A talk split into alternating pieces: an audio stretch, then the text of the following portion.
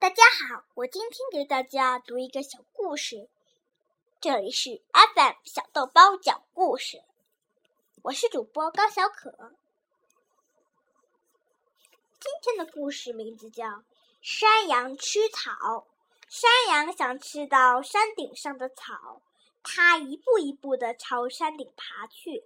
爬到半山腰，它感到很累，有些爬不动了。它想：难道我就返回去吗？不，山多高，我就爬多高。山羊继续往上爬，它累得满身是汗，可是离山顶还远着呢。山羊一边爬一边自言自语地说：“我一定能爬到山顶，山多高，我就爬多高。”山羊又往上爬了一阵，实在太累了，它休息了一会儿，又继续爬。